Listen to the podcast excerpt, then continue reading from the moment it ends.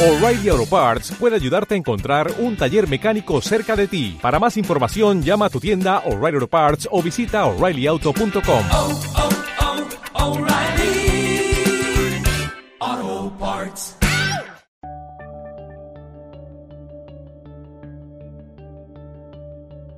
Buenos días, buenas tardes y buenas noches. Esto es 00 Podcast, episodio 0099. Y a Tomeu alguien le está haciendo cosquillas y yo no me he enterado.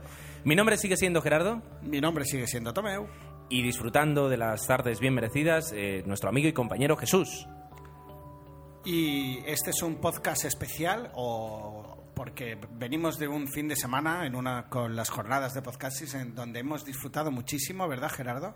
Sí, la verdad es que eh, es bueno, es especial porque es el número 99, el número anterior al 100, y aunque solo sea un número, pues tiene una, una pequeña connotación siempre. Y es especial, como tú dices, por eh, sobre todo porque este fin de semana pasado hemos tenido la suerte, eh, a estas horas, bueno, lo estamos grabando un viernes por la tarde, y justamente a las 18.20, eh, pues estábamos casi casi, estábamos compartiendo pues un café con, o un helado, una cerveza era, con Using Your Brain, el autor del blog Using Your Brain y del podcast GPKJ podcast. Estábamos compartiendo ahí por, por- por- por el eh, barrio de Gracia. Y luego nos dirigimos a la inauguración de las quintas jornadas de podcasting que eh, se han, han tenido lugar en Barcelona. Y antes de nada, lo primero que hay que decir es que eh, chapó por los organizadores de las jornadas.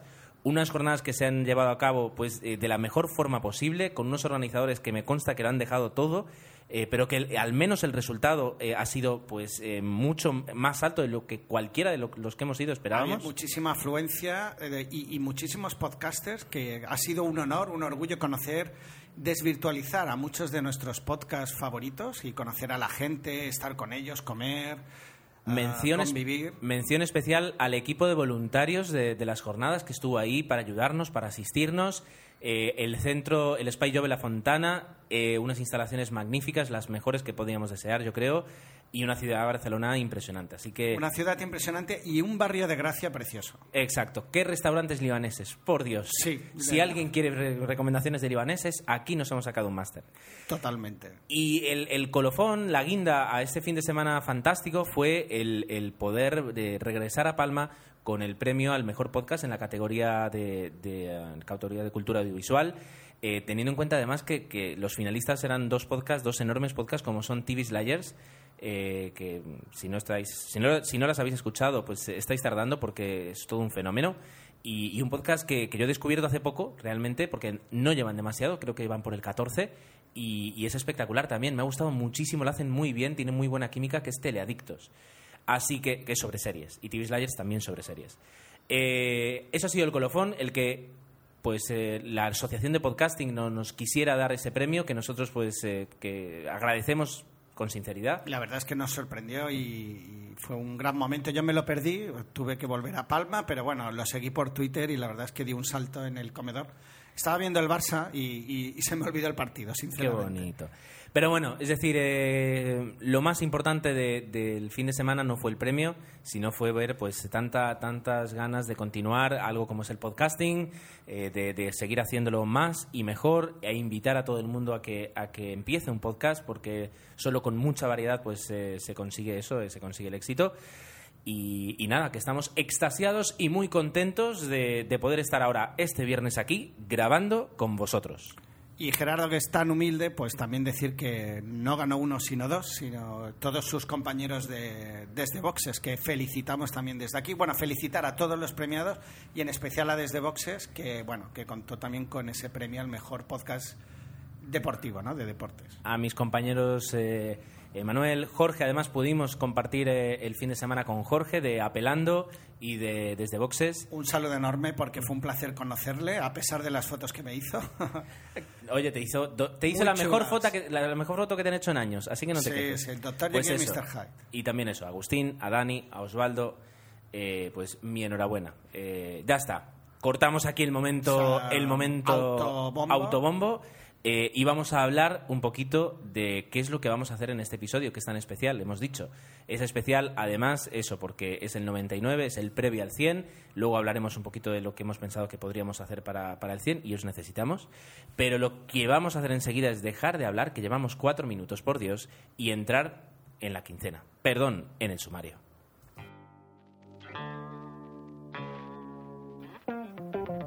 Pues haremos un sumario rápido y sencillo. Como siempre, vamos a hablar de la quincena, de las noticias que más nos han llamado la atención.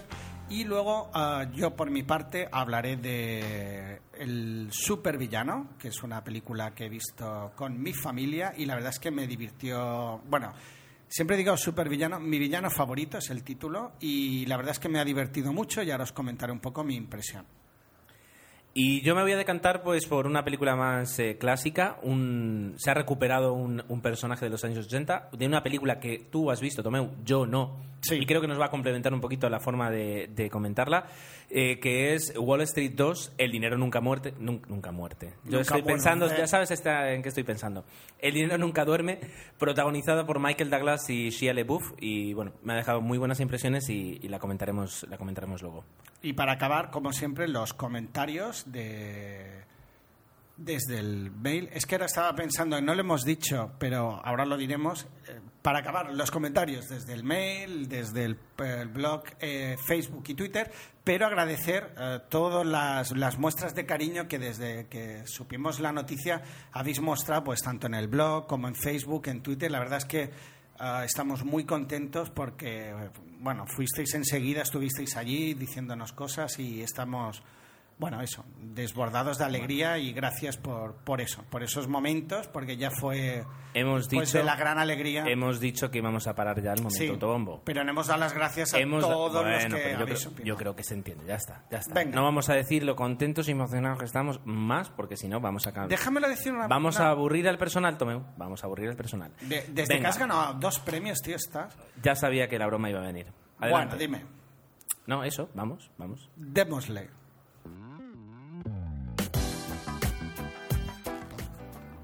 Muy bien, pues eh, ya comenzamos. Y vamos a hablar de la quincena de Tomeu porque Gerardo no ha tenido quincena. Gerardo ha tenido pues un viaje, un fin de semana en Barcelona que eh, le quitó el poquito tiempo libre que tenía. Son Yo no entiendo. Dos, eh, dos días el fin de semana, hablamos de 15, Sí. quincena. No, 15 no. Te quedan 13. 15 no, no tanto. Por las noches que haces, trabajas. No, descanso.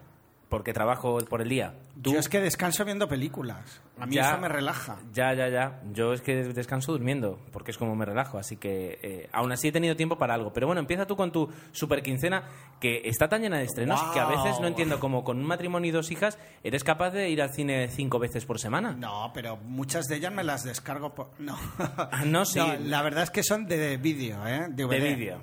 Bueno, es que Wall Street en DVD creo que ni estaba. Wall me Street- costó Dios y ayuda a encontrarla. Sí, come, reza y llama también en vídeo, ¿no? No, esta no, esta no. Esta Vaya tela. Por supuesto. Venga, eh, Tomeu, ¿qué has visto? ¿Has visto Come, reza, ama? Sí, podemos empezar por ahí, ya que tú en la, creo que fue el podcast anterior, la comentaste. Y la verdad es que comparto un poco, bueno, no... mm, Tú hablabas de que no te había desagradado del todo. No, a mí me, lo que vendían me convenció, aunque reconozco que mm, está muy lejos de, de ser una película buena. Para mí creo que es un querer y no poder en muchos momentos. No me desagradó, pero sí que me pareció un pelín lenta.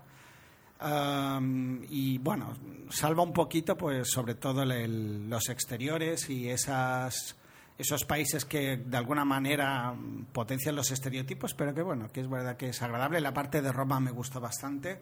Pero bueno, la película se me hizo larga y, y Julia Roberts es que yo creo que se había pensado tanto, yo creo que va a hacer una interpretación Julia Roberts que al final no, no le da la fuerza que, que el personaje requería. Creo que pasa de puntillas por todos esos estados anímicos y no es tanto culpa de ella, sino diría de la adaptación del guion o de Eh, la dirección. Es que es, es un papel de Julia Roberts eh, descubriéndose, bueno, encarnando un papel de una, de una persona de 40 años que se va a descubrir a sí misma. Entonces parece, parecía como que tenía que ser el papel de su vida donde lo iba a dar todo. Y claro, el guion, es el guion da para lo que da, que es para ir y volver y poco más. Y poco más. Entonces, eh, bueno, ¿qué vamos a hacer? Pero bueno, Eso es lo que tenemos. lo que. He visto Wall Street, si te parece vamos Pero a- Wall Street, la primera... La primera, Ah, la- la- la primera. porque me apetecía ver la segunda, no me acordaba de la primera. En la primera están Martin Sheen y Charlie Sheen en los papeles y bueno y Michael Douglas en los papeles principales. Ajá. Y bueno, también está Dariel Hannah en un papel de súper jovencita. Y, y Recordemos, bueno, recordemos que Wall Street es una película de Oliver Stone del año Efectivamente. 87. correcto. Es decir, han pasado 10 y...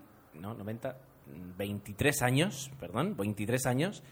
Eh, y claro, o sea, sí, prácticamente un cuarto de siglo desde la primera película hasta la segunda, que luego podremos hablar. Que yo recomendaría si no la habéis visto, la verdad es que tiene la fuerza, teniendo en cuenta que es cine de los 80, y, pero tiene la fuerza de Oliver Stone y la historia que cuenta, pues a lo mejor ahora está más manida que antes, pero en el momento en que la veías, pues sí que... ah, a mí era un- bueno, yo en los 80 estaba acostumbrado a ver otro tipo de cine y Wall Street en su momento sí que era una película, no era una película de acción, no es una película de amor, sino que es una película de, de personajes y, bueno, moviéndose dentro del mundo de los negocios. Con lo cual, en su momento me parecía arriesgado. A lo mejor la de Wall Street ahora, que no he visto y veré, pues no arriesga tanto como creo yo en su, eh, en su momento otra vez. Era- Wall Street arriesgó. Era una película, y yo sin haberla visto, pero me da la sensación, es una película, además de la misma época de La hoguera de las vanidades, eh, uno de los nuestros, es decir, una época en la que eh, podías hacer una película de actores eh, con chaqueta y, y los actores llenaban el traje y te hacían una película prácticamente con un guion que, que, funcionara de una forma normal, es decir, no necesitabas tanto guion porque los personajes te lo cumplían. Y Sí. Michael Douglas... eh, Lo borda. Claro, yo he visto al mismo Es personaje, a Gordon Gecko 25 23 años después y, y es muy buen personaje y me lo imagino con un Michael Douglas menos mayor eh, no tanto mayor por la edad del actor sino por la edad del personaje sino más activo es decir 40 años y tiburón de Wall Street y tiene que ser un como tú dices un caramelo de personaje No, para Michael pegó Douglas perfectamente. Yo, yo creo que es el, el absoluto protagonista de la película, aunque Shin está bastante bien. Pero bueno, pues, ya hemos visto la trayectoria posterior de, de los dos y el que se ha llevado el gato al agua, evidentemente, es Michael Douglas. Ya hablaremos un poquito más a medida que vayas comentando tú la otra, pues alguna pincelada a la anterior, pues más que nada por ver ese paralelismo que estoy seguro que Oliver Stone ha, querido establecer, ¿no? Y deduzco, y a lo mejor me anticipo, que la, la actual Wall Street está plenamente justificada dentro de la crisis actual que estamos viviendo y, y supongo que parte de su razón de ser está en ello. yo creo que sí pero como tú dices vamos a tener tiempo para, para hablarlo Para acabar, ¿qué más has visto? Am, estas películas a mí me gustan. eh, es verdad que el cine español siempre, siempre le cuesta promocionarse. Y el año pasado se estrenó eh, La vida empieza hoy, que es una película la cual nos cuenta eh, la historia de una serie de, bueno, de personas mayores de la tercera edad que acuden a un curso de sexología eh, impartido por Rosa María Sarda. Entonces son pequeñas historias, a cada bueno, el eje común serían estas clases, pero luego individualmente se producen una serie de historias, pues algunas tiernas, otras más de risa, otras no tanto, y la verdad es que está muy bien. La película está bien rodada, es simpática, ah, y bueno, tienes ese, es un melodrama en estado puro. La verdad es que a mí me gustó bastante. Destacaría, pues, por ejemplo, a Pilar Bardem, que el papel así de una persona mayor muy refunfuñona. Y bueno, en, en sí creo que es un homenaje, la verdad es que a los actores veteranos y que, como ya solemos decir en, en la sección de cine muerto, pues van desapareciendo pues estas películas ¿qué hace un actor ya cuando crece y no encuentra papeles? Pues yo creo que aquí hay un homenaje a estos actores que pueden dar muchísimo de sí y como tienen tanto oficio es que casi casi te diría que actúan de memoria. Y en esta película se ve, la mayoría de los protagonistas son gente, actores ya mayores, maduros en su carrera y, y lo bordan. Y sencillamente están ahí, tienen su sola presencia ya transmite. Y eso solo se, solo se consigue trabajando. Qué bonito. Ha quedado Te bien, ha quedado muy bien. Te ha quedado muy bien, ¿eh? Te felicito. Pues yo me presento. Últimamente me pasa demasiado. Tengo que, tengo que revisar. Algo estoy haciendo mal eh, para, para ver tan poco cine. Acude a Berto. Sin embargo, Berto Pena. sin embargo, lo que sí he podido ver, y lo- como, decí- como dije ya hace un par de episodios, lo considero cine, ha sido el final de eh, la miniserie de La Tierra a la Luna.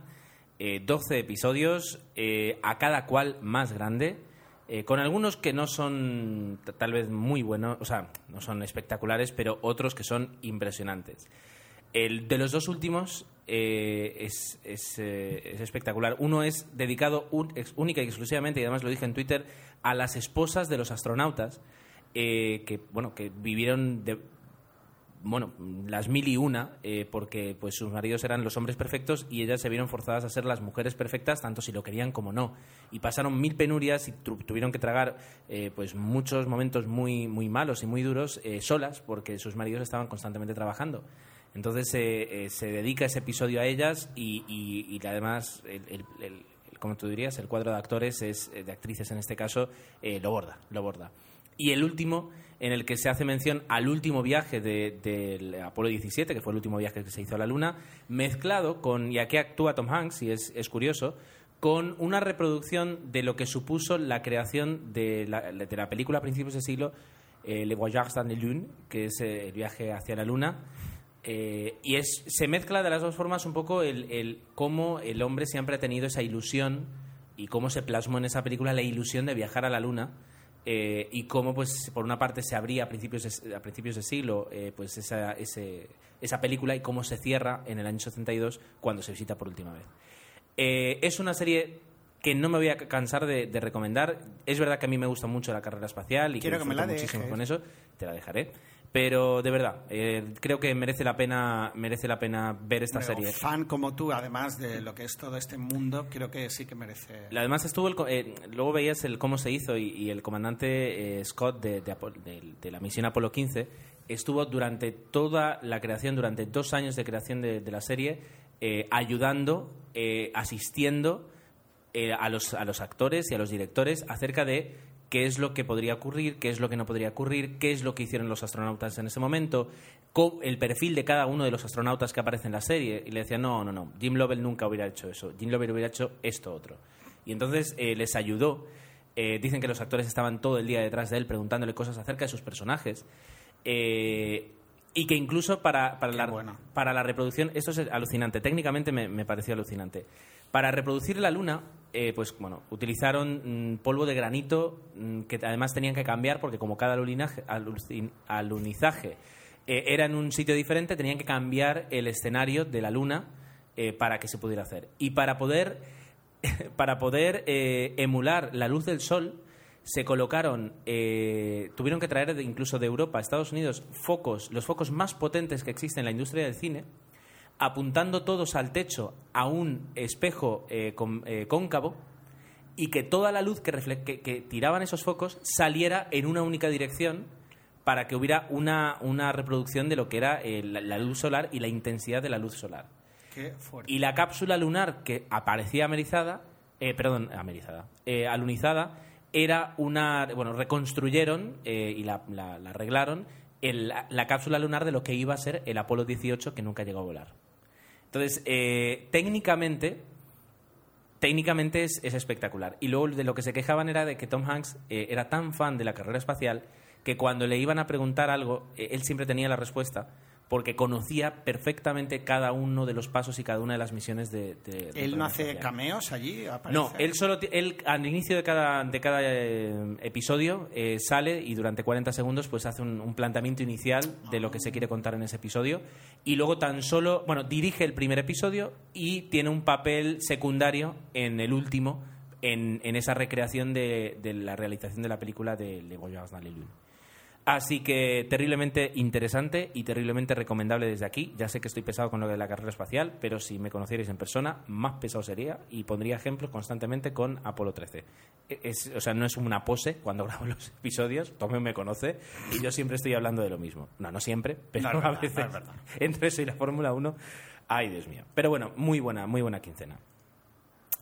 Noticias. Eh, vamos a, a comentar un par de noticias y la primera eh, nos, la, nos la ha dejado Alberto, Alberto Bond de Archivo 007, que es un blog, so- un blog y podcast eh, sobre eh, el personaje de James Bond y todo lo que rodea el universo de James Bond. Sabéis que aquí tenemos debilidad por, por Exacto. 007, entre otras cosas, nuestro propio nombre del podcast. El pues, nombre y el logo relación. pues tiene hereda, ¿no? Y Tomeu, ¿qué, noticia tienes de James Bond para comentarnos? Eh, bre- brevemente. Bueno, brevemente, porque además el comunicado que pone Archivo 007 es muy corto y dice que se ha confirmado el Bond 23 para el 2012, pero poco más.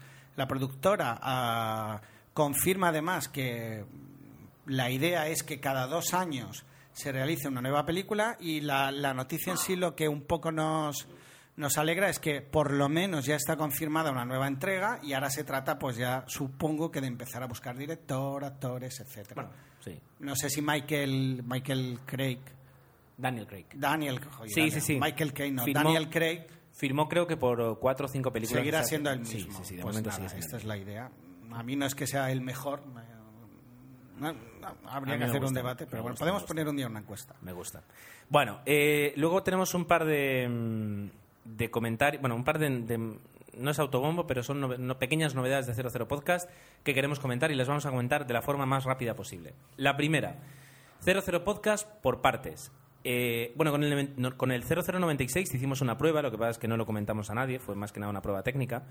Y con el 0099 vamos a iniciar la posibilidad de que mm, podáis descargar y escuchar solo la parte que os interese de 00 Podcast. O escucharlo todo, pero en audios que terminen en esa parte. Eh, algunos diréis que esto con un MP4, con el formato M4A de, Apple, bueno, no sé si es de Apple, es libre, pero bueno, se utiliza mucho en iTunes y, en, iPods y en iPhones, eh, pues se pueden poner capítulos y, ciertamente es así, pero pierdes mucha compatibilidad con, reproductores flash, con reproductores eh, que no son iPods y con eh, MP3 normales o para el que se lo quiera descargar y escuchar. Es decir, no es tan compatible. Entonces, lo que vamos a hacer es, en la entrada que publicamos con cada episodio, vais a tener dos reproductores. Uno, eh, que podréis eh, darle a play y escuchar pues todo el episodio de 00 Podcast, y otro, eh, donde tendréis, veréis los últimos apartados, las últimas partes, y tendremos por una parte pues el, inicio y la quincena, en otro una película, en otro otra película, y en otro los comentarios. Y podréis elegir cuál queréis escuchar y cuándo lo queréis escuchar. Y también os vamos a dar un feed. sabéis que nuestro. Bueno, y si no lo sabéis, os lo, digo y estamos muy contentos. Eh, hace tiempo, hace ya un- pues unos meses, eh, cambiamos nuestro alojamiento y todos nuestros podcasts ahora se escuchan desde iBox. El audio. Esto lo borraré. El audio kiosco. El audio kiosco digital que, funciona de maravilla. Y desde ahí os vais a poder. Bueno, os vamos a suministrar un feed que podréis suscribiros bien del episodio completo o bien del episodio por partes. Como queráis. Eh, ¿Algún cambio? Pues si no queréis, no. Y si a veces os molesta tener que escuchar todo el audio de una hora o una hora y cuarto seguido, pues podéis eh, escuchar tan solo la parte que os interese. Genial. Siguiente noticia. Bueno, la, otra cuestión era, tenía que ver un poco, eh, como siempre, y la verdad es que intentamos, eh, hace mm, semanas que hablamos del tema, pero todavía no hemos concretado, llega el episodio 100 y por supuesto lo que, lo que sí queríamos o, nos gustaría o nos haría mucha ilusión es recibir, ah, pues, en formato audio, porque yo creo que como estamos hablando de un podcast y cumple 100 episodios, pues lo ideal es poder contar con la opinión. Y al principio habíamos dicho de, pues, que hablen sobre esto, que hablen sobre el otro, pero es que hemos llegado a los 100 gracias a vosotros, gracias a vuestro apoyo y hemos pensado que, ne- que, expreséis lo que queráis decir, hablar de vuestra película favorita, del último que habéis visto, ah, de qué os parece 00. Nos gustaría recibir esos audio comentarios. Tenemos que limitarlo porque si no el episodio duraría horas a dos minutos. Os Bueno, pedimos ah, eh, a un máximo de dos minutos. ¿Te puedo interrumpir? Sí, doy por hecho que vamos a recibir. Tú das por hecho que vamos a recibir Tienes razón. 50, 60. Bueno. Oh, Dios mío, nos han Sí, cerrado la cuenta de Gmail. Para por- evitar que se dé esa situación y que a lo mejor haya un desbordamiento, pues hemos No. pensado que un máximo de dos minutos. Y sobre todo para hacerlo un poquito ágil, porque También. eh, si no, a veces mm, se puede hacer un poquito pesado, pues colocar 10 audios de 10 minutos cada uno, eh, o 5 audios de 10 minutos cada uno, o 3 audios de 10 minutos cada uno y se te puede ir media hora. Entonces, eh, recibamos los que recibamos, pues si son cortos, pues muchísimo mejor y os lo agradecemos. Y como dice Tomeu, lo que queráis. Vuestra última película, vuestra película preferida, eh, la crítica de mm, otra película que hayáis visto hace tiempo, lo que queráis. Eh, lo enviáis siempre que sea corto y, y lo estaremos encantados porque al fin y al cabo 00 Podcast somos nosotros, pero también, también y sois tan importantes, eh, sois vosotros. ¿Y qué hablaremos en el 100? Pues sí, yo creo que no, No hay que sé. darle muchas vueltas. No Se lo sé. puede deducir, pero todavía no, No Se lo hemos- puede deducir, pero todavía no, No, no, lo tenemos tú lo podrás deducir, no lo hemos decidido. ¿Quién sabe? No, es que no lo sabemos, la verdad. Es que Estamos sí. ahí Tomeu, porque- Tomeu tiene ganas de hacer una cosa, pero yo me, me- me dejo Pero de yo querer. no. me dejo de querer y todavía no le he dicho qué vamos a hacer. No, no, la verdad es que no. Y por además- eso digo que no lo tenemos claro todavía. Al final, aquí, al final lo que se hace es lo que dice Jesús, entonces de momento nos vamos a quedar Lo que él decida, y Y, lo que él decida, lo que él decida. Pues nada, yo quería decir una última cosa, porque hemos hablado a nivel general.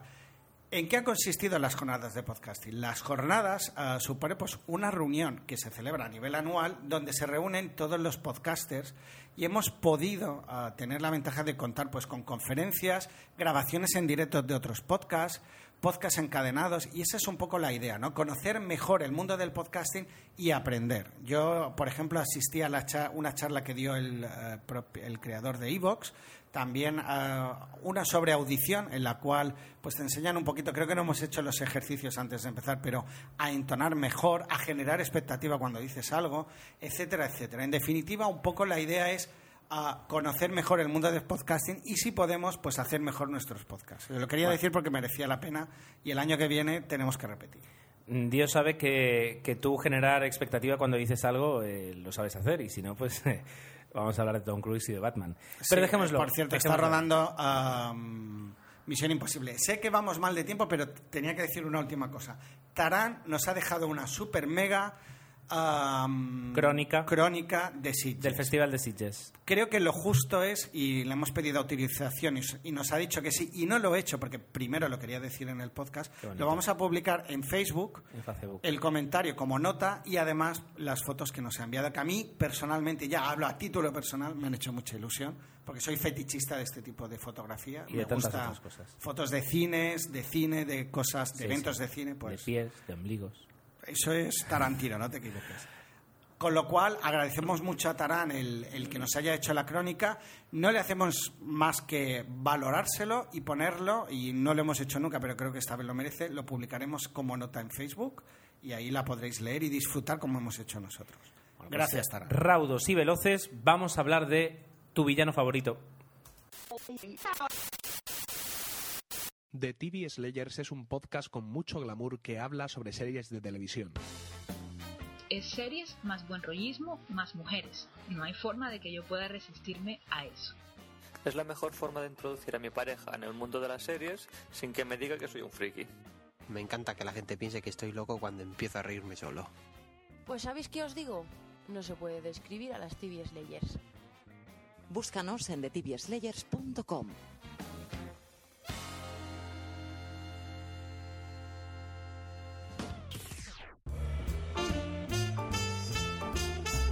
Pues vamos a empezar con Gru, mi villano favorito, una película de animación. Y es que en 00 el cine de animación, como sabéis, nos gusta bastante. Ciertamente. Además tenemos sobrinas, hijos y familia y eso, pues eh, la verdad es que es una suerte, ¿no? Porque yo recuerdo que a mi padre personalmente no le gustaba mucho ir al cine y sobre todo si es el cine infantil y a mí me encanta y creo que es una suerte que tanto mis hijas como creo tu sobrina Gerardo eh, tienen, tienen una ventaja añadida, ¿no? Poder contar que sus eh, padres, tíos y tal, pues les gusta el cine. Y, y el caso fue que Gru también tuve la suerte de, disfrutarla, ¿no? Me lo pasé bien.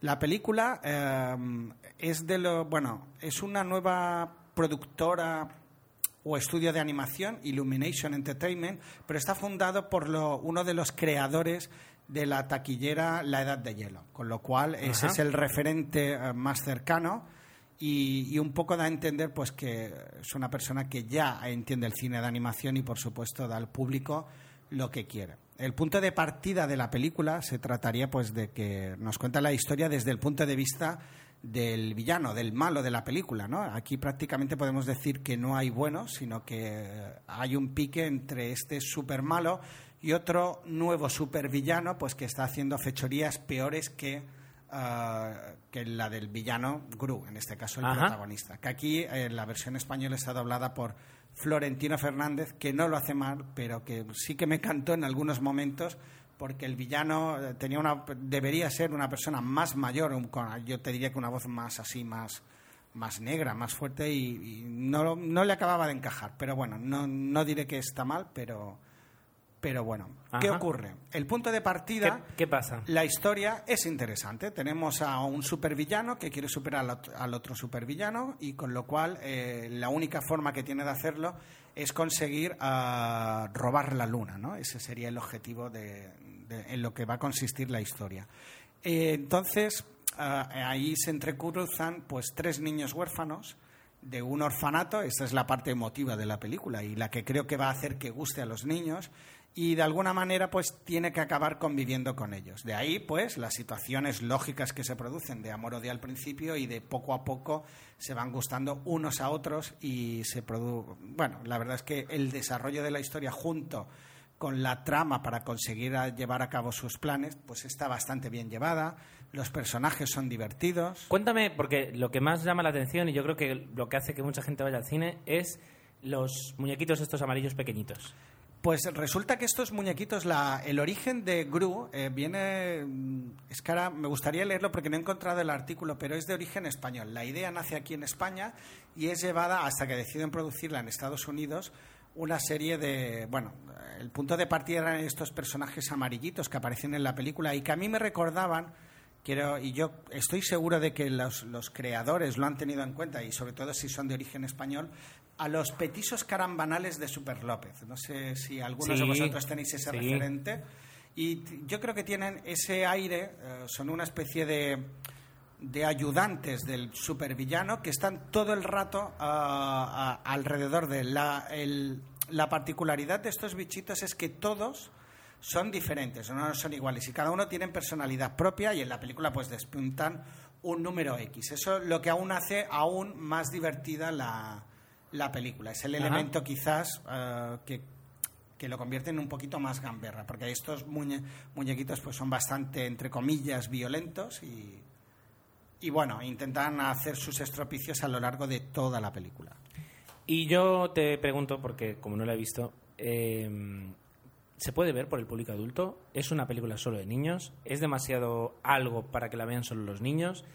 ¿Es Pixar, que es para todos los públicos? Tomeu. Hombre, te voy a ser súper sincero. Si más, más apta que la propia Toy Story 3, que cada vez que la veo me doy cuenta que realmente hay muchísima, muchísima parte negra en la película, ¿no? En Toy Story, el personaje del Sí. oso y tal. Sobre todo- Aquí es más, creo, De la parte lo que negra. voy a decir, y gracias a tu pregunta me va a dar pie a decirlo, De todas for- bueno, ya no tiene broma. Eh, Iba a hacer una broma, pero no tiene gracias. Continuado. Has- no me has dejado parar sabiendo que iba a hacer una broma.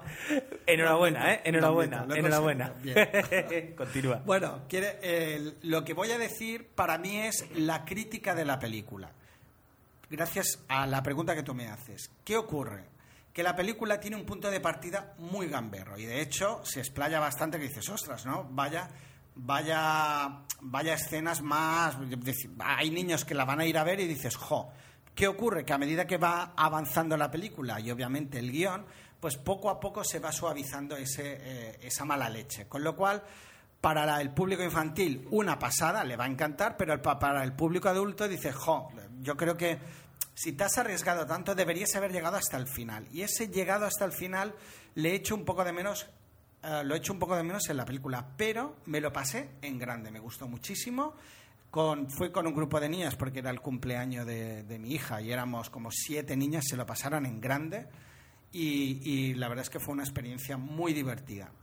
También es verdad que uno era poco exigente, ¿no? Y si por poco que la película te entretenía, pues ya creo que le hubiera dado una buena nota, pero es verdad que yo la recomendaría. No es la, te diría que no está a la altura de Toy Story, por supuesto, pero es mejor que otros estrenos que ha habido durante estos meses.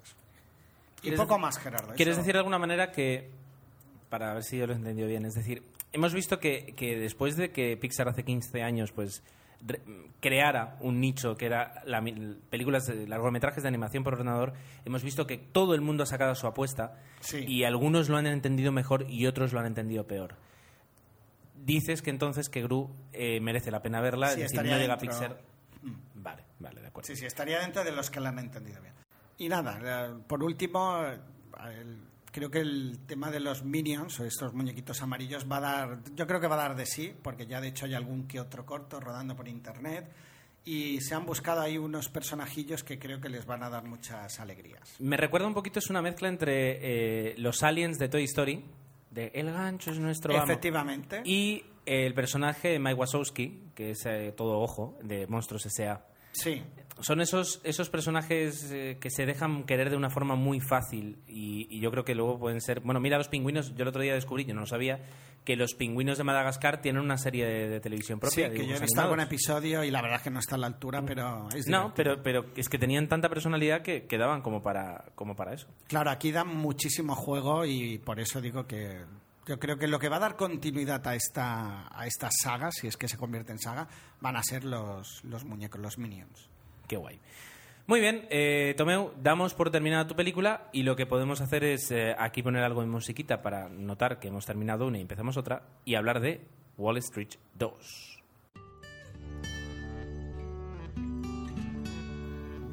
Tal vez debería haber hecho como tú y, haber disfrutado de Wall Street, la película original del año 87, antes de ponerme a ver la de este año, eh, de Wall Street 2, El dinero nunca duerme.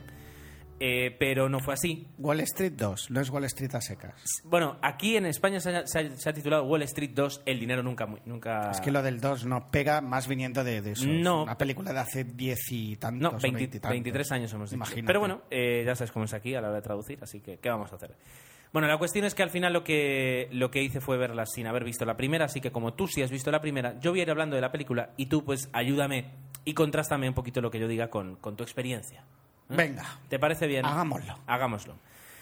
Am, Wall Street, el dinero nunca, nunca duerme. Es una película que está protagonizada sobre todo por Shia LaBeouf, haciendo un papel muy bueno. La verdad es que, eh, o sea, lo mejor que tiene la película es dos personajes y una historia de fondo que al fin y al cabo es la crisis financiera, que no es que te la expliquen, pero entiendes ciertas cosas. ¿De acuerdo? Si alguien no ha escuchado todavía a Leopoldo Abadía y no ha leído un poquito acerca del tema de por qué estamos sufriendo en parte eh, esta crisis mundial, La crisis ninja. eh, pues en parte el, mm, te lo explica, ¿no? Te da, un- te da una explicación sobre todo de cómo llamas a- al presidente de la Reserva Federal y le dices, eh, para que el sistema capitalista continúe, necesitamos que nos dejéis 700 mil millones de dólares. ¿no? Eso es una llamada que no debe ser fácil, incluso para los que llevan la corbata con más comodidad. Y cuentan un poco qué es lo que lleva a ciertas personas a- a- a- a ese punto. Que si ves la, la primera película, eh, es verdad que es una crítica directa al sistema capitalista y, eh, y el cómo eh, hay una escena memorable en la película donde Michael Douglas le da a entender lo que él hace con el dinero. En, el- en principio el dinero él no lo gana, sino que lo mueve de un sitio a otro y por el camino todo lo que él va disfrutando y viviendo, pero es muy interesante porque es muy difícil de entender, al menos para mí, lo- eh, cómo funciona la bolsa y, en esa película un poco ves realmente lo que se hace. Y por lo que dices, intuyo que aquí, eh, al hacer esa llamada, me casa muy bien con, con la película del año 80 porque es lógico que se haya llegado al punto que hemos llegado ahora. Bueno, pues eh, si hablábamos de que Shia LaBeouf es el protagonista absoluto, eh, luego tenemos unos secundarios. Michael Douglas no deja de ser un secundario, lo que pasa es que tiene un, un papel que, como hemos dicho antes, es un caramelo, que es el papel de Gordon Gecko, eh, que lo primero que hace es salir de la cárcel, justo al inicio de la película sale de la cárcel y a partir de ahí, pues como que intentar reconstruir su vida. Y para reconstruir su vida, eh, intenta retomar el contacto con el personaje de su hija, que es Winnie Gecko, que curiosamente es la novia de eh, Shia LaBeouf, del personaje Jack Moore. Qué casualidad. Justamente.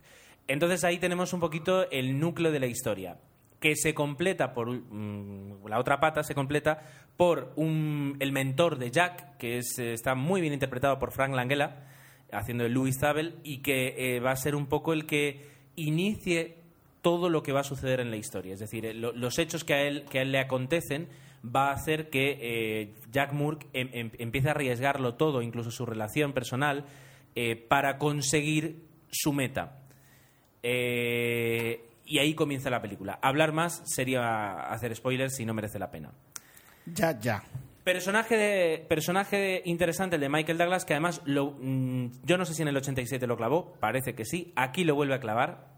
Eh, además, Sí, ya en está el mayor. 87 lo clavó. Y notas que está mayor Michael Douglas, pero el personaje de Gordon Gecko, interpretado por él, da muchísimo juego todavía. Josh Brolin hace, hace un personaje un poco más oscuro bastante más clásico y poco arriesgado y constantemente pues repitiendo el mismo perfil y no se tiene tanto lucimiento. Y Carey Mulligan haciendo pues de la hija de, de- de Gordon Gekko, pero que un poquito está ahí por- haciendo de excusa entre, entre, entre Michael Douglas y, y Shia LaBeouf. Tiene un peso en la película, pero realmente yo creo que, que no tiene todo el peso que podría tener, más viniendo de esta actriz, de Carey Mulligan. Levanto una ceja porque veo aquí en, eh, en el reparto Susan, Susan Sarandon. Tiene un- Ah, y se la echa de menos. Tiene un papelito, eh, son prácticamente casi casi dos cameos Oh. eh, haciendo de la madre de Jack y ya está. O sea, mm, ¿qué tiene interesante la película? Vale, el guion es muy interesante. Que la, perdona, que la haya vuelto a rodar Oliver Stone, yo creo que es el valor que, que- que debe tener esta película, porque si no lleva su No. firma, me refiero que a lo mejor la gente, yo por lo menos no sé si hubiera Vale, ido al te cine. explico. A mí me llamó la atención que fuera el mismo director. Si- Si me, si me dejas que yo soy el que he visto la película, te explico. Eh, perdona, sí. Hmm. Yo quería darte un poco de, ¿cómo era? De dramatismo, de, de- de- Ya. de darte pie para que no quede todo un monólogo como No. he hecho yo antes. Pero bueno. Eh, no, perdona. Bueno, da igual. Eh, vamos a ver. Por una parte tenemos... El guion es muy interesante. El guion mete dos historias eh, corriendo por encima de una realidad que es el crack financiero del 2008. Eh, lo que pasa es que la realidad es tan apabullante y tan sobrecogedora de lo que ocurrió. El, hecho de eso, de tener que decir no, o, o se abren arcas, las arcas públicas como si se abriera una, una presa de agua, o, el sistema entero se va, se va, se va al suelo, por no decir otra, otra expresión más malsonante. Que claro, las dos historias eh, de ficción eh, resultan un poquito a veces leves y un poquito faltas de peso.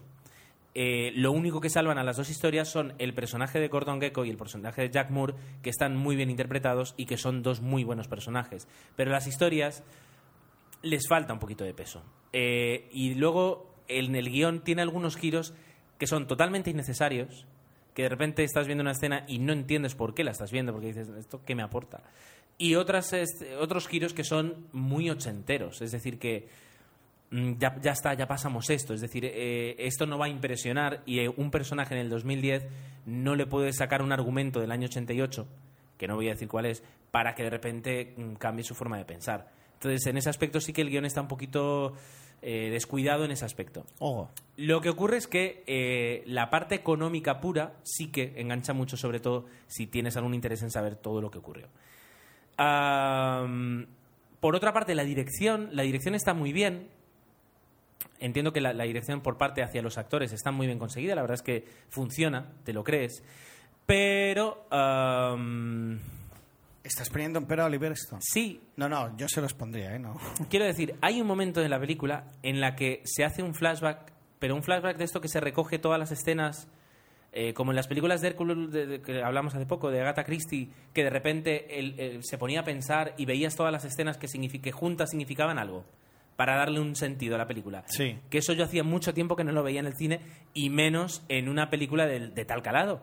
Tener que juntar eh, un minuto de escenas para decirle al espectador, ¿ves? Esto era lo que ¿Ves? ocurría. Eso. Y luego hay un par de escenas translúcidas eh, y con los, mm, la- los coches moviéndose rápido y, y con música en plan, eh, esto es Wall Street, el dinero nunca duerme. Bien, sí, pero eres Oliver Stone. Lo podrás contar de una forma más in- inteligente. Igualmente el tipo de montaje es tradicional, porque Oliver Stone a veces nos tiene mareados, a veces Tradicional. Yo he visto, eh, yo he visto el, el- el- ¿cómo es el- convencional, tradicional. No, yo he visto Scarface con, con Al Pacino y aunque el montaje en ese aspecto y la banda... Fíjate que la banda sonora de, de- de- de esta película me recordó en algunos temas a la de Scarface, El precio del poder, de, también del año 83, si no Película. mal. Entonces, eh, como que han, que- han mezclado un poquito el estilo de antes y el estilo de ahora y hay cosas que les ha quedado bien. Es decir, mm, vale, no es spoiler. Michael Douglas vive en un pedazo de ático. Y es el pedazo de ático más propio de una película de los 80. Soy yuppie, eh, trabajo en bolsa y tengo un ático en Nueva York. Hombre, si es el mismo, es lógico que sea el mismo ático, no lo ha vendido, yo qué sé. Hombre, si estuvo varios años en la cárcel, lo mismo sí, ¿no? Pero quiero decir, eh, mm, mezcla cosas. Ya, es que no... no- ha, ha sido tan mala que no ha llegado ni el nivel para que yo entienda que era una broma. Y figura tú, No, pero bueno, ahora en serio. Tiene cosas que funcionan y tiene cosas que no. ¿Merece la pena verla? La película es buena. Mm. La película, no, eh, mi reflexión y cuando venía para aquí es decir, la película no es buena, pero la película está bien. Entonces, ¿te ha gustado? Sí, sí, oh, fantástico. Si os gusta- O sea, le doy un 10, pero un 0. Esa es la idea. No, eh, si os gusta Nueva York, Oliver Stone está enamorado de Nueva York y aquí también lo refleja. Ah, tiene, sus, tiene sus guiños a Nueva York y merece la pena. Eh, si os gusta el mundo financiero y un poquito de historia, que no es historia, pero bueno, algo es, de lo que ocurre, también merece la pena. Eh, y si os gusta una historia y ver a Michael Douglas con un actor joven que le hace la réplica eh, de forma correcta, pues también os va a gustar. Ahora, no es aquello que sales de ver, yo que sé, Inception, Origen y dices, wow. Bueno, tampoco lo No, esperas. no, no, no, tampoco lo esperas, pero bueno, se nota que hay calidad. Pero si me dices que en lugar de dirigirla a Oliver Stone, la ha dirigido otro director que no es Oliver Stone y que no tenga la firma Oliver Stone, pues me lo creo igual. Vale, ahora ya has llegado al meollo de lo que yo te preguntaba al principio, si de Oliver Stone tal. Entiendo, perfecto. Queda claro. Ah, y luego una mención especial para un personaje muy secundario, eh, pero que lo hace muy bien. Eli Wallach es un actor que nació en Brooklyn en, el- en 1915. Ergo tiene 95 años. Mira tú. Y es un actor que tiene un papel, pues es uno de los fundadores de una de las empresas y es como el, el viejo, ¿no? El, el- el viejo fundador, que claro, además si nació en el, en el 15... Veterano, queda mejor. No, sé. Hombre, ya con 95 más que veterano. ¿eh? Vale, viejo. Eh, no, pero claro, si nació en 1915, su personaje significa que en el, en el. Y más o menos refleja la edad que tiene. En el 29, él tenía 14 años. Vivió el crack del 29. El crack del 29. E, e incluso sale un par de momentos en el que dicen, pero a ver, tú en el 29, ¿qué hiciste, no? Pues habla un poquito de, esto. Y el actor tiene esas actuaciones muy comedidas, muy pequeñas, pero que mm, lo hacen, o sea, dejan marca. Y ahora me he puesto a mirar a ver qué películas habrá hecho eh, Eli Wallach y resulta que ha hecho El bueno, el feo el malo, eh, la parte 3 del Padrino, Los siete magníficos, etcétera, etcétera, etcétera, y tiene películas para aburrir, no porque sean aburridas, sino porque tiene, mm, pues no sé cuántas, pero muchísimas. Eli Wallace. Eli Wallach. Así que nada, eh, una película recomendable. No me extrañaría, y teniendo en cuenta que ahora mismo Michael Douglas está enfermo, lo que supone Michael Douglas en Hollywood y lo que le gusta a, a Hollywood, premiar a los actores con carrera que están pasando por un mal momento, No, no, vas a decir que, lo el- que... nominaran a Michael Douglas, eh, además quedaría muy bien Hollywood recuperando a un actor interpretando un papel que interpretó hace 23 años y nominándole al Oscar. Déjame que te diga que podría darse el caso. ¿Estás apostando, Gerardo? Pues ¿Es sí. como mi apuesta de Tom Cruise y Batman? ¿O No, es, que- es una apuesta muchísimo más sensata. Y, y sí, sí, estoy No, apostando. Supongo que, que tiene... Lo que dices es verdad que tiene, tiene sentido. Y Shia LaBeouf, espérate, que, eh, mira, ya te lo digo. Mi apuesta, Shia LaBeouf, mejor, mejor actor. Y Yo Michael que Douglas... se lo van a... El mejor actor, el de la red, pero puede haber más Bueno, nominados. Como serán 10, Puede haber, no. Tiene que es que habrá. Y mejor actor eh, secundario, mejor actor de, de reparto, eh, Michael Douglas. Esa es mi predicción. Muy Ahora bien. veremos qué es lo que ocurre. Estoy viendo aquí fotos del Igualac y realmente su, su, su fuerte era la- el western, ¿no? Veo que debió hacer varios spaghetti westerns y hacía como de malo. Sí, sí, ahora le recuerdo, es curiosísimo. Claro, ahora dirás, ahora dirás que es un secundario de lujo. Es no, lo, no es lo lo único que te no, queda. a lo mejor era protagonista en algunas películas. No lo Es sé. lo único que te queda. Bueno, pues eh, hasta aquí Hasta aquí puedo leer. hasta aquí podemos leer. Eh, comentadnos si la habéis visto, si la habéis ido a ver, comentadnos qué os ha parecido El dinero nunca duerme, eh, Wall Street 2, y, y así lo podemos hablar en el, en el próximo episodio. O, o no. Y lo que vamos a hacer ahora es una pausa y adelante con vuestros comentarios.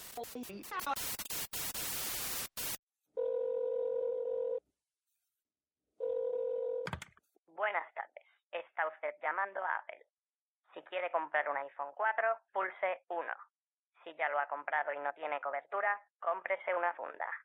Si quiere subir un podcast a iTunes, pulse 2. A ver, el 2. Manténgase a la espera. A saber por dónde me salen estos ahora. Dígame. Hola, ¿es Apple? Correcto. José Antonio Apple al aparato. Mire, quería colgar un podcast en iTunes. Nombre del podcast. Teleadictos. ¿Y de qué va eso? De series. Otro. Hay mil de esos. Hombre, sí, pero es que este es un micropodcast, analizamos una serie en cada episodio y damos las noticias más destacadas de la semana, todo resumido en 15 minutos. Visto así, me convence más. ¿Lo quieres explicit o clean? Démelo explicit, por si acaso. Hala, pues ya lo tiene. De aquí dos o tres días ya se lo puede descargar. Diga que sí, que las prisas son para los ladrones. ¿Perdone? Nada, nada, que muchas gracias, hombre. Teleadictos, no solo otro podcast de series. teleadictospodcast.blogspot.com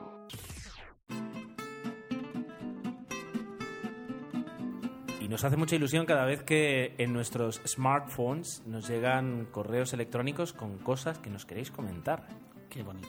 Después de haber hablado ya de Wall Street y de Gru, mi villano favorito, nos, nos, decan- nos decantamos y iba a decir, no, toca hablar de los mails. Con lo cual, como decía Gerardo, a través de 00podcastgmail.com recibimos puntualmente en nuestros móviles esas cosas que nos queréis dejar. En este caso, aparte del eh, Tarán, que nos había hecho esa crónica de Sitges, de Alberto Bon, que hemos utilizado su mail pues, para, para hacer ese comentario en el apartado de noticias, Tony Rivas nos comentaba en esta quincena dos películas de las que habíamos hablado en el podcast. Una de ellas era El Americano, que le había gustado, y sobre todo, mira tú, él se lanzaba, ah, como tú te has lanzado hace un momento, a decir que van a nominar a Josh Clooney como mejor actor, a la fotografía y a la banda sonora. ¿Tú qué opinas? Eh, lo segundo. Lo secunda, ya estás dando muchas nominaciones. Bueno, pero es que eh, es, es momento de dar nominaciones. Estamos en noviembre, eh, Sí. los Oscars son en febrero. Eh, Aprovechando mira, la tesitura. Me quemo los de dedos, me quemo los dedos. Este año todavía no, se suelen estrenar ahora, pero es que así haciendo memoria. Inception, Sí, lo que pasa es que es un género que. Toy Story que no 3. gusta. ¿Cuánto te da que son capaces de nominar Toy Story 3 a mejor película? Así, a secas. Ya lo hicieron el año pasado, ¿no? Había una de animación, si no me. Eh, sí, y no me acuerdo cuál era. Y era de Pixar. Wally no era. No, la última de Pixar. Venga, yo la busco. Tú Sí, sigue la hablando. última de Pixar Tú sigue hablando que yo la busco. Ah, mira que no acordarnos, qué mal. Bueno, y, y también hablaba y nos comentaba ah, la red social. Ratatouille no era, ¿verdad? Es que así no se puede trabajar. Si ahora tengo en mente, estoy pensando... ¿cuál era la Ratatouille película? es de la época de... Es del De 2000 Franco, desde sí. 2008. Yo qué sé. Up. Ah, claro, no, merecido además, imperdonable. ¿Cómo era esa elipsis de la escena del principio? Una de las mejores de la historia del cine. Bueno, Tony, Tony, es culpa de Gerardo, Tony, pero ya le dirás cosas en la próxima tu y palma. La red social, si nos cuenta la historia, ah, él dice que también le ha gustado, me ha hecho gracia lo que decía, que era como si le contara la historia de la Coca-Cola, ¿no? Que un poco, eh, yo no sé si intuyen lo que dices, que la excusa era Facebook para contarnos una historia ah, determinada. En este caso, eh, y comparto con él lo que dice, no se centran ah, en exceso en lo que es un poco ah, los entresijos ¿no? de la creación de la historia, pero ah, sí que en, en lo que es el personaje en sí. Creo que la película va más en, en presentarnos al creador de Facebook como tal que un poco el invento en sí, que también obviamente aparece en la película, pero es lo que eh, en este caso quiso destacar nuestro queridísimo director. No sé si ya lo hemos dicho en el anterior podcast, creo que sí, porque en algún Twitter nos lo habéis dicho que el personaje de los gemelos era el mismo y que digitalmente se había retocado. Correcto. Es lo decir, llegamos a decir en el episodio, no lo sé, pero ahora es no verdad acuerdo, que nos pero llamó la sí. atención. Es decir, son dos actores, eh, los dos aparecen, pero a veces cuando había que hacer primeros planos, eh, eh, ponían la cabeza digitalmente de uno en el otro y adelante. Brillante, brillante. Bueno, dicho esto, si quieres ya, Gerardo, podemos pasar a los comentarios. A los comentarios. Y yo te pregunto, Tomeu, ¿cuál es el primer comentario? El primero nos llega a través del blog de 00podcast.es. Ahora estamos imitando estas voces que nos dijeron en las charlas de podcasting que ayudaban a entender, eh, a transmitir el mensaje. ¿Qué mensaje quiero transmitir ahora? No lo sé. Simplemente quedaba bien decir eso. No has escuchado nada de esas charlas. Justamente lo que decían es que antes se hacía mucho más y que ahora pues hay que cambiar la entonación y no se puede estar haciendo la misma música constantemente. Como era engolado. Bueno, decir que lo del engolado no ha tenido éxito y solo he tenido dos votos, Gerardo. Pues mira, Ya.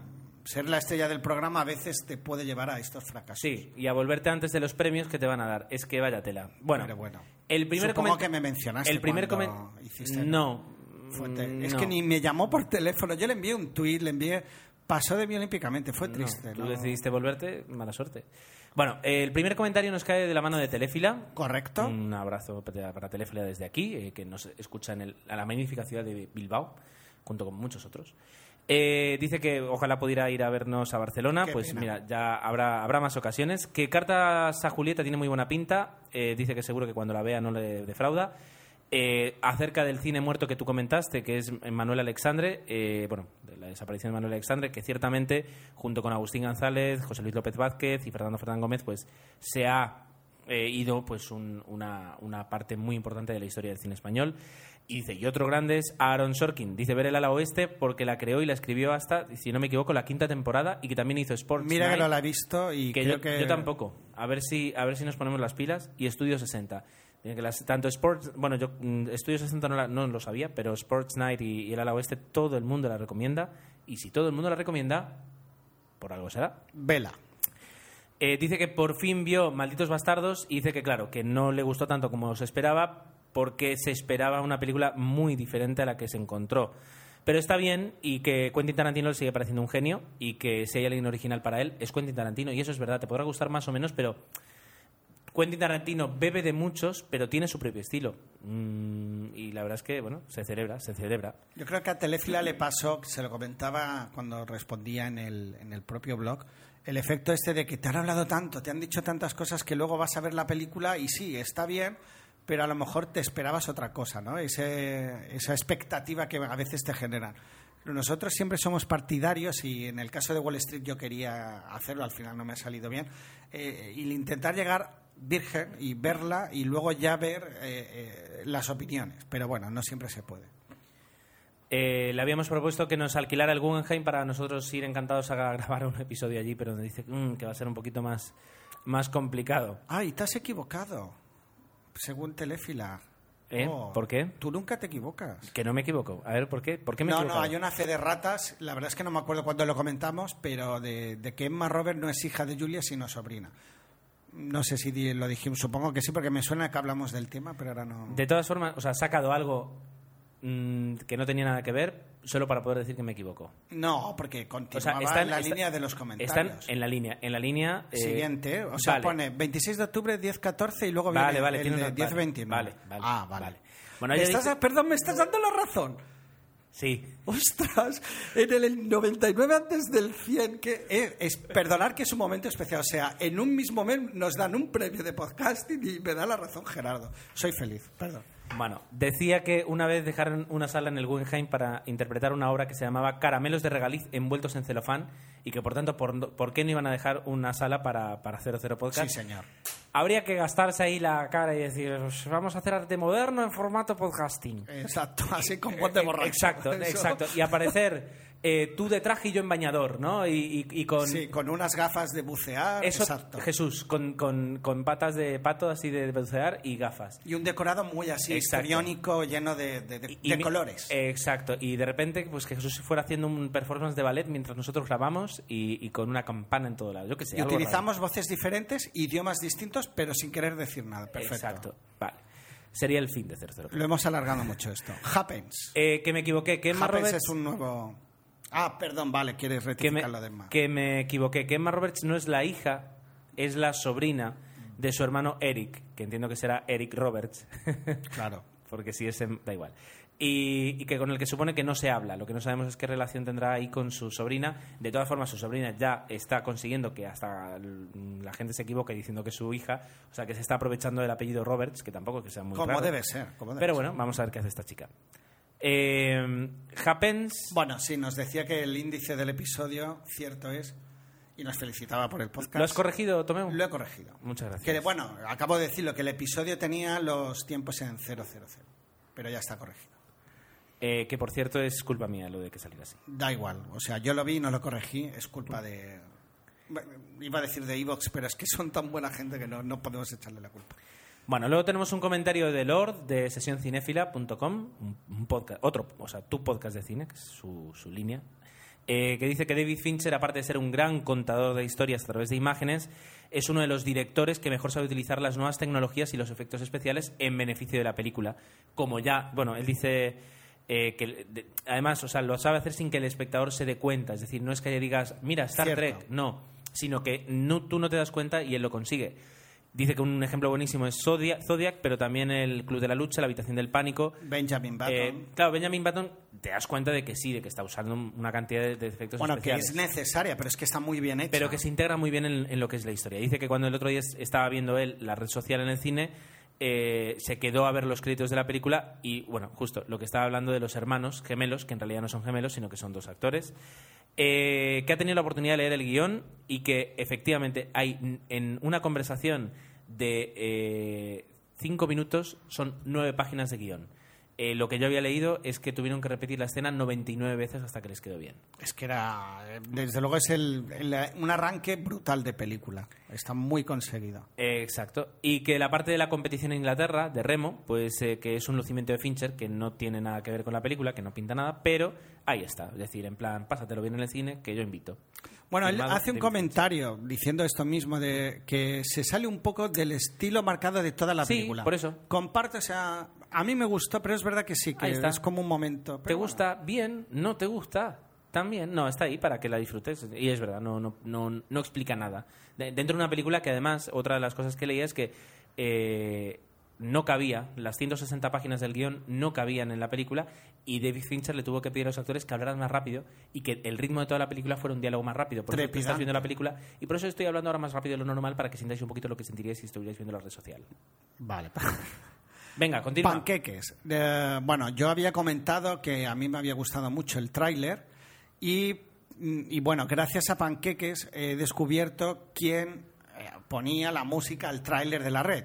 Son unas niñas belgas que se llaman Scala and Kolakny Bros. Brutal. Y la canción es una, ah, bueno, de un clásico de Radiohead, Creep, y es una versión que realizan ellas. Yo no, no- y perdonadme mi ignorancia en este sentido, no conocía el clásico de Creep y me ha reñido Creep. mucha gente porque es una Creep, una pasada, y es verdad, lo he escuchado en versión acústica y normal, pero yo he conocido esta canción gracias a estas niñas belgas y además he conocido al a- el último CD que tiene versiones de varios clásicos, incluida una de Joshua Tree de U2, ¿no? La versión de... El, el coro está brutal. Yo llevo Es toda la muy semana bueno. escuchando el disco y Ah. escuchando la canción. Me ha enganchado un montón. Yo tampoco, sí conocía, aunque no soy un gran, debo reconocer, y ahora me caerán críticas, un gran aficionado de Radiohead, por desconocimiento sobre todo. Eh, conozco la canción de Creep, pero no la había asociado con el coro. Eh, y cuando la escuché, eh, además estábamos en la puerta de embarque para irnos a Barcelona Sí. y Tomeo estaba hablando de la canción y bueno, Jesús y yo pues le ignorábamos un poco, ¿no? Ah, pero Jesús dedicó... Jesús decidió dedicarle un momento de atención y, y Jesús Bueno, me sí es, la un- razón antes. es un gran aficionado de Radiohead y dijo, pero eso no es la de Radiohead. Y Tomé dijo, pues no lo sé. Y puso un momento y, Sí, sí. y Jesús dijo, claro que sí, es la de Radiohead. Y nosotros pues nos quedamos un poquito con cara de... ¿Radio qué? pero justamente pues eh, anunciaron el embarque del vuelo y salimos de la situación. Perfecto. Bueno, a eso pus. Eh, dicen que, bueno, dice que les, gu- le gustó mucho el episodio, desde el inicio incluso, que eh, Mamma Mía es terriblemente cursi, pero no puede dejar de verla. Eh, es que es verdad, que dice que incluso eh, ha conseguido la banda sonora eh, a sus hijas y que Sí, además puede ver a Meryl Streep. Que lo que tú decías del, del paisaje del Padrino, que él cree que te referías más al Padrino 1 que no tanto al Padrino 2. Ahí, eso creo que fue un lapsus de, de Tomeu. Ah, dice que Heredarás el viento la vio por allá del año 85, que, se la- eh, o sea, que lle- llevaron a todo el mundo a, a verla al colegio, y que no ha podido verla otra vez desde entonces, no sabía que existía un remake, y es una historia que no recuerda en detalle, pero eh, se quedó grabada su premisa y eso que tenía 12 años cuando la vi me pasa bueno, le pasa un poquito como a mí que yo me quedé con 15 era 15 16 ahora no me acuerdo cuando me- nos llevaron a ver Gattaca y también son esas películas que además hablan un poco eso de Guau. de la evolución y de filosofía y de ciencia y, y te deja marca, te deja marca. Que no ha visto aún, no ha visto aún la red social y le interesa, pero que tal vez tendrá que ir solo porque no cree que tenga apoyos familiares para ir a verla y que eh, bueno que eh, de los piratas de los piratas de Silicon Valley que la ha visto en algún, por partes pero nunca completa y pero que le gusta muchísimo esa temática. Spider Jerusalén, que creo que ya hemos descubierto lo desde una puta montaña que suele iniciar los, los, los blogs, pero quiero profundizar más en la frase. Nos comenta su habitual disección del episodio. Sobre Príncipe de Persia, considera que, bueno, que Eh, la idea era adaptar y hacer una nueva saga al más por estilo Piratas del Caribe, pero, y, y creo que tiene razón, el resultado no es el mismo, sobre todo porque no se consiguen personajes tan carismáticos como el de Johnny Depp, eso está claro. Eh, la verdad es que la película es entretenida, pero poco más. Yo igualmente estoy seguro de que habrá segunda parte y tercera, porque quieras o no, sí que cierta recaudación debe haber tenido. Sobre la red social nos comenta pues que no esperaba mucho más de esta película, pero sí del director. Eh, bueno, él dice que no hay que darle mucha confianza, sino muchos. La película está bien y pese a ser algo larga, te tiene siempre atento. Deduzco que pues no le acabó de gustar y que y eso es cierto, se utilizan estereotipos en la película como que todos los cerebritos son antisociales y los pijos engreídos. Mm, Sí, en eso sí que es verdad, pero bueno, para darle dramatismo a la película supongo que era lo, normal. Gerardo está bailando, lo cual no sé a qué ritmo, pero bueno, tendríais que verlo. Pues la verdad ah, que tampoco se dio cuenta de los gemelos, yo tampoco me di cuenta luego cuando lo comentasteis vosotros. Y bueno, es el, uno de los que habían votado para que yo hiciera ese spin-off de, de 20 minutos. Y bueno, como solo hay dos votos, pues ahí lo vamos a dejar. Y proponía secciones como la de Miyakazi o la Pedrators. ¿no? Me encanta que os metáis conmigo y también hablaba de Tom Cruise como Batman y cosas así. Vale. Yo me la jugué, al menos yo me la he jugado en, este, en, este, en estos 99 episodios, Gerardo. Es un riesgo, sí, lo he asumido. Siembra, ¿cómo es? Siembra tormentas y recoge tempestades y de aquellos barros vienen estos lodos. No diré más. Tarán, Tarán, Tarán. Tarán dice que no ha visto ninguna de las dos películas. Eh, que cuando me gusta mucho esto, que cuando anunciaron que iban a hacer una película sobre cómo cre- crearon Facebook, dijo, ¿por qué no hacen? Le, le parecía igual que hacer una sobre el creador del post-it, pero que después de tanto jaleo y de tantas vueltas que se le ha dado, pues que sí está pensando eh, que puede ser muy interesante, que la canción es Creep de Radiohead, eh, reversionada por este coro, Scala, Chua- Scala Choir, de, de- son belgas, eh, no suecas, como tú me dijiste, Tomeu, son belgas, eh, 500 kilómetros más al sur.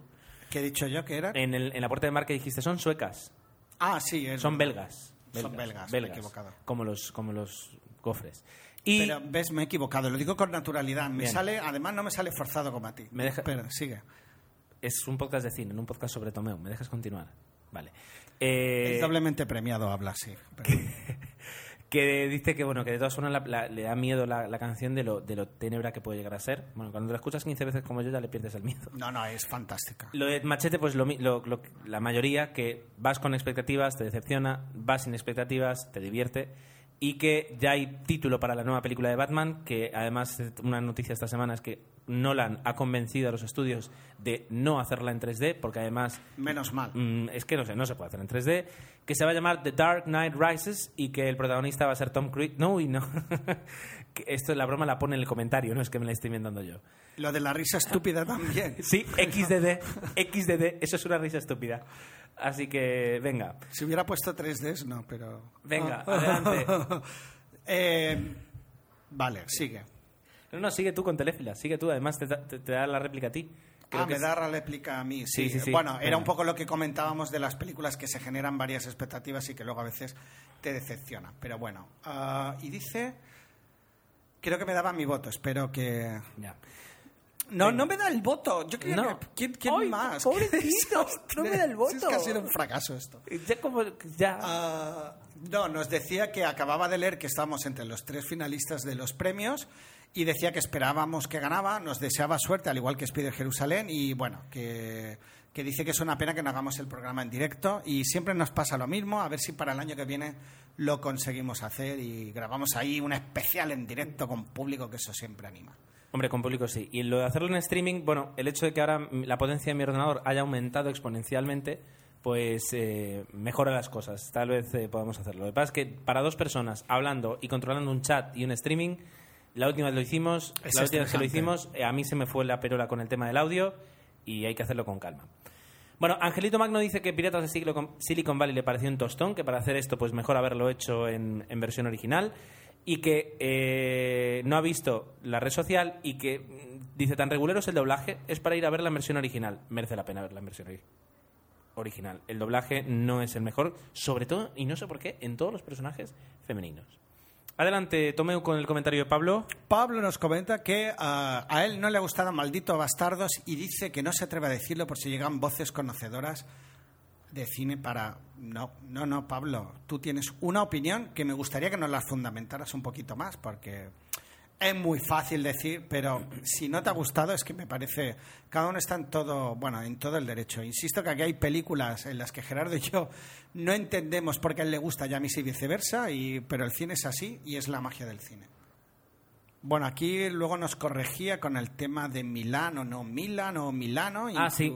Pero bueno. A lo sí. mejor yo hablé más de la cuenta. Es Mm, mm, Milán, mm. correcto. Y bueno, vuelvo a tener razón. Joder, dos veces en un episodio. Bueno, por otro lado, ah, dice que aprovechando que hemos tocado el tema de Piratas del Caribe, no puedo dejar. per- perdón. Piratas de Silicon Valley, no puede dejar de darle a Jobs. me pone en una mala posición. Uno siempre se contiene tratándose de que son temas ajenos al podcast. Bueno, pues sí, la la verdad es que aquí podíamos abrir un debate y no lo, no lo hicimos en su momento porque tampoco era la, Uf. la cuestión. Uf, además yo soy muy fanboy de Apple y podría ser. Nos gustaría mi parte Igualmente, más radical. ah, hay que decir que Gerardo da, y creo que lo podéis escuchar ah, en, en onamex. punto- En No, Ona Mallorca. No, en RTV, RT, o sea, Radio y Televisión, rtvmallorca.cat, hay un programa que está dirigido por el gran Benjamí, Benjamí Villoslada, que se llama Mallorca en Charcha, eh, donde pues eh, yo pues normalmente puedo colaborar y hablar un poquito de tecnología. El- en realidad el programa es de tecnología y se debaten pues muchas cosas y yo ahí tengo una pequeña sección eh, en la que me gusta hablar de las últimas noticias de Apple y siempre intento mencionar un podcast eh, que me gusta a mí y que quiero recomendar. Eh, eso sí, la mitad del programa o la mitad de las personas que, que participamos, eh, y Benjamín mismo, por ejemplo, eh, hablan en catalán. Si no entendéis catalán, puede ser un problema. Pero bueno, es ponerle un poquito de intención, que tampoco, tampoco es tan complicado. Y ahí se explaya ampliamente sobre el tema de Max, De. Jobs y todo lo demás, que para algunos, y no entiendo Venga. aún por qué es una religión. Bueno. Vamos, eh, Doors dice que bueno que quería hacer un off topic para felicitarnos por el premio. Eh, dice bueno y ex- expone, a mí me daba hasta hasta me, sonroja los motivos por los que cree que nos merecemos el premio. Yo lo que voy a decir es que lo que sí que no nos merecemos es los oyentes que tenemos que nos aguantan después de prácticamente casi cuatro años. Pero agradeces un comentario así también. Que sí, que, que desde luego se agradece. Muchísimas gracias. Y de verdad, eh, hay muy buenos podcasts y cada vez, y esa es la impresión que yo me llevo con- después de haber ido a Murcia y, y a Barcelona, las cuartas y las quintas jornadas, cada vez vamos a tener más y mejores podcasts de cualquier temática. Dentro de unos años eh, se decía, y una de las conclusiones que se llegaba, es que ya no se va a estar hablando de podcast o no podcast, va a ser eh, audio que me bajo de internet con gente que habla de temas que yo quiero como yo quiero y que los puedo escuchar cuando yo quiero. Y eso eh, marcha hacia adelante. Bueno, ahora permíteme que me deje llevar un segundo. Hemos recibido un comentario de Adri que pudimos conocer en persona y que para mí es como conocer a Al Pacino. Tu- tuvimos la oportunidad de comer junto con la gente de OTV al señor Mirindo, otra estrella del podcasting como soy yo, y la verdad es que, eh, bueno, su, compa- que era su compañero, ¿era Jordi? Es que no... Por de- no- Alex. Alex. No, pero bueno, luego que estuvimos también con, con todo el equipo. Con los... No, yo llegué tarde, sí. Ah, claro, tú ya sea, no, el, día, el día de los premios. Me lo perdí. La cena- Pero bueno, el resto no son tan importantes como el señor Mirindo, con lo cual yo me quedo con que he conocido a Adri, al señor Mirindo y a Ramón Rey y a... Bueno, es que la lista podía ser muy larga y haría muchos desprecios. Bueno, De hecho, dicho esto, eh, no sé si se entendió mal, pero ella dice que las pelis ñoñas, yo digo es moñas con M, también son ñoñas, y como él llama chonis, creo que las llama, Adri, él, ella las defiende. Yo también, ¿eh? yo soy un fan de estas películas y a mí, como el caso de Cartas a Julieta, eh, te dan grandes alegrías. ¿eh? Chonis, las llama chonis. Con lo cual, sí. Y defiende a muerte las películas basadas en las novelas de Nicholas Sparks. Yo creo que no he visto ninguna. Un paseo para recordar, El diario de Noah, de Arjón y The Last Song con Miley Cyrus. Puf, Adri, Adri, Adri. No sé, no sé si aquí te has pasado. Pero bueno. De la red social, que le ha parecido una gran película, y hablan de ella también en su podcast junto a Ramón Rey, que Gerardo nos va a recordar cómo se llama. Esta peli ya la he visto. Y que además, no, no nos enviaron promo, no, todavía no. Pero Eh, sí, de- bueno, de, este- de esta peli ya la he visto, no, pero del otro podcast de Ramón Rey, del que hace con Ángela, que Pero es que es una promo, de Cartoon Nerd World, en teoría ya debería haber sonado. Vale, perfecto. Ah, bueno, decir que le encanta Fincher y bueno, Fincher, y que nos que es un- Fisher, Fincher, Finger Perdón. y que bueno, que Shorkin le tiene ganada con el ala Shorkin. oeste, Shorkin, La, la H está... Sorkin. Sorkin, vale. So- Miyakazi, Sí, Miya, Miyazaki, sí. Miyazaki, Kayakazi, sí. Yamakasi. Y bueno, y que el ala oeste la tiene ganada de por vida. Tendremos que ver el ala oeste. ¿Será que sí?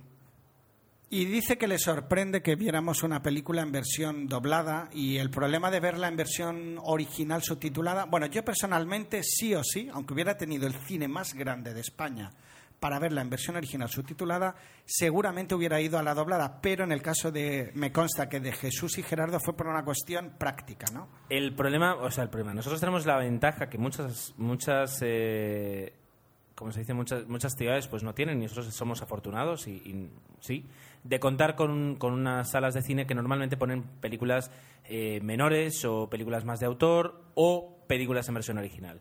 La desventaja es que son unos cines que están eh, bueno, en un complejo. mm, que lo, que- lo- lo que- bueno, da igual, que las salas son muy pequeñas y que las butacas son muy incómodas. Sí. Entonces tienes que elegir entre ver cine bien pero doblado o ver.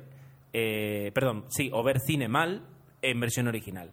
Entonces, cuando es una película mm, normal, pues hacemos el sacrificio. Pero cuando es una película tipo Inception, tipo la red social, de estas de merece la pena verlas en una pantalla grande, pues nos rendimos al, al doblaje. Eh, que tampoco tiene nada de malo, o sea, que eh, queda un debate pendiente, pero que a mí, yo no, o quiero decir, prefiero, por preferir, prefiero versión original. Claro, no, no, y se entiende. Y, y Vale. yo esto- y lo dijimos y, y estoy Me- convencido que la versión ¿me de entiendes? la red social fue un fallo verla en versión doblada. Y, o fallo de doblaje o no, pero es verdad. Bueno, también nos comentaba ah, que nos mencionábamos una gran serie que sigue Gerardo y que yo todavía no, que es Glee, que Ryan Murphy es uno de los que ah, creador y productor de una serie que yo en su momento seguí en las autonómicas y que perdí, pero que me gustaba, que era Nick y Tack, que era una especie Nick Tack, una serie de dos médicos Cirujanos plásticos que, cirujanos, respon- que resolvían misterios. y que era muy divertida. La verdad es que me gustó. Me gustaba y he dejado de verla. También era un poquito gore la película y eso, bueno, La serie. la serie, Qué bueno. como Dexter a lo mejor, ¿no? Que bueno, tampoco la he visto, pero Entonces no hables de Dexter si no lo has visto. Joder, Gerardo. Es que ya estoy... Mira, estoy tan cansado que vamos a dar por fin Vamos a cerrar. Bueno, espérate que acaban Ya, pero es que llevas Adri. 15 minutos con el comentario de Adri, No por es verdad, pero bueno, también habla de Nicolás va, Cage, va. que para ella es un actor pereza y, y, y, y, y que le encantó conocernos en las jornadas y que disfrutó mucho charlando. Y a nosotros sobre- también. Y que le fue una pena que yo me fuera antes. ¿Ves? A ella le dio pena, Gerardo. A Sí. ella le dio pena. Claro, no- Y además lo ha puesto por escrito. No lleva cuatro años grabando el podcast contigo. Bueno, pues eh, eh, fantástico. Muchísimas gracias por todos los comentarios, por los audiocorreos, perdón, por los correos. Eh, os lo agradecemos de verdad y, la verdad es que sí que si el, el premio tiene algún sentido, pues es el de poder compartirlo con todos vosotros, desde luego. Y eh, bueno, pues eh, vamos a parar el podcast aquí. Vamos a dejar dos semanas hasta que publiquemos lo que será el 00100. Un episodio muy especial para nosotros. eh, ya digo, como, como dice Jesús, es solo un número y es verdad, solo un número. Y luego el 100 pues vendrá el 101 y el 102 y, y seguiremos haciendo podcast sin ningún problema. Pero bueno, eh, nos hace un poquito, un poquito de ilusión haber conseguido llegar pues tan lejos. Gracias a vosotros y además pues sin faltar a una, a una cita quincenal que siempre lo repetimos porque es de verdad que, a veces se nos hace muy complicado. Os repetimos la, la- la- la invitación que os ha hecho Tomeu antes, que es que para el 100 nos, nos enviéis un audio con, con cualquier cosa que queráis comentar acerca de cine, eh, cortito eso sí, para que eso para que pueda ser muy dinámico y pueda ser muy más divertido todavía, pero que nos enviéis lo que queráis eh, relacionado siempre con el mundo del cine. Quiero decir, no, me- no, no enviéis un vendo lancha motora en Torrevieja, porque eso pues... Ay, ¿no? Pero Claro. bueno. Bueno, de- Y- depende si Y Tomeu os va a recordar, Tomeu, que le- el pobre lo te- le, le he machacado tanto hoy. Te pido disculpas públicamente, Tomeu. qué Pero le, le he machacado tanto hoy que, le- que lo tengo de becario. Tomeu os va a recordar la, dire- dirección de correo electrónico donde podéis enviar esos audio correos. Bueno, decir que antes de, de- de- de daros las direcciones, que, que- que sería precioso, bonito y que nos hace mucha ilusión que el 100 fuera algo ah, hecho entre todos, ¿no? Y creo que es un poco la intención que teníamos al proponeros esto. Venga, va. Dicho esto, Gerardo, yo no La he de perdonar nada no- no porque te preocupes. La para mí es un honor grabar contigo. La, la dirección, dirección- de correo 00podcast@gmail.com. La página de Facebook donde podéis estar un poquito al día en nuestros desvaríos. www.facebook.com barra 00podcast. eh, donde podéis ver la casi nula presencia que tenemos en Twitter. Ah, Twitter.com barra 00podcast. Y si os hace ilusión seguir nuestras cuentas personales, yo puedo decir que la de Tomeu es Tomeu00, que la de Jesús es Ges Cortés, con J, de Y Jesús. la de Gerardo es Ger7. Y aparte de eso, pues agradecer eh, también, ya que estoy, a Ripollet Radio, que también nos pone jueves sí, jueves no, en, en sus ondas hercianas, qué bonito queda esto. Y eh, nuevamente a la Asociación de Podcasting, en especial también a, a Sebas Oliva, que es su preside- nuestro presidente de esta nuestra asociación. Señor presidente. que, que la verdad es que está en muy buenas manos y a las y a todas las personas que se involucraron en la organización de las jornadas de podcasting de Barcelona que sin ellas no habríamos podido vivir un fin de semana tan bonito como el que vivimos. Muchas gracias y hasta el próximo episodio. Hagamos un trato.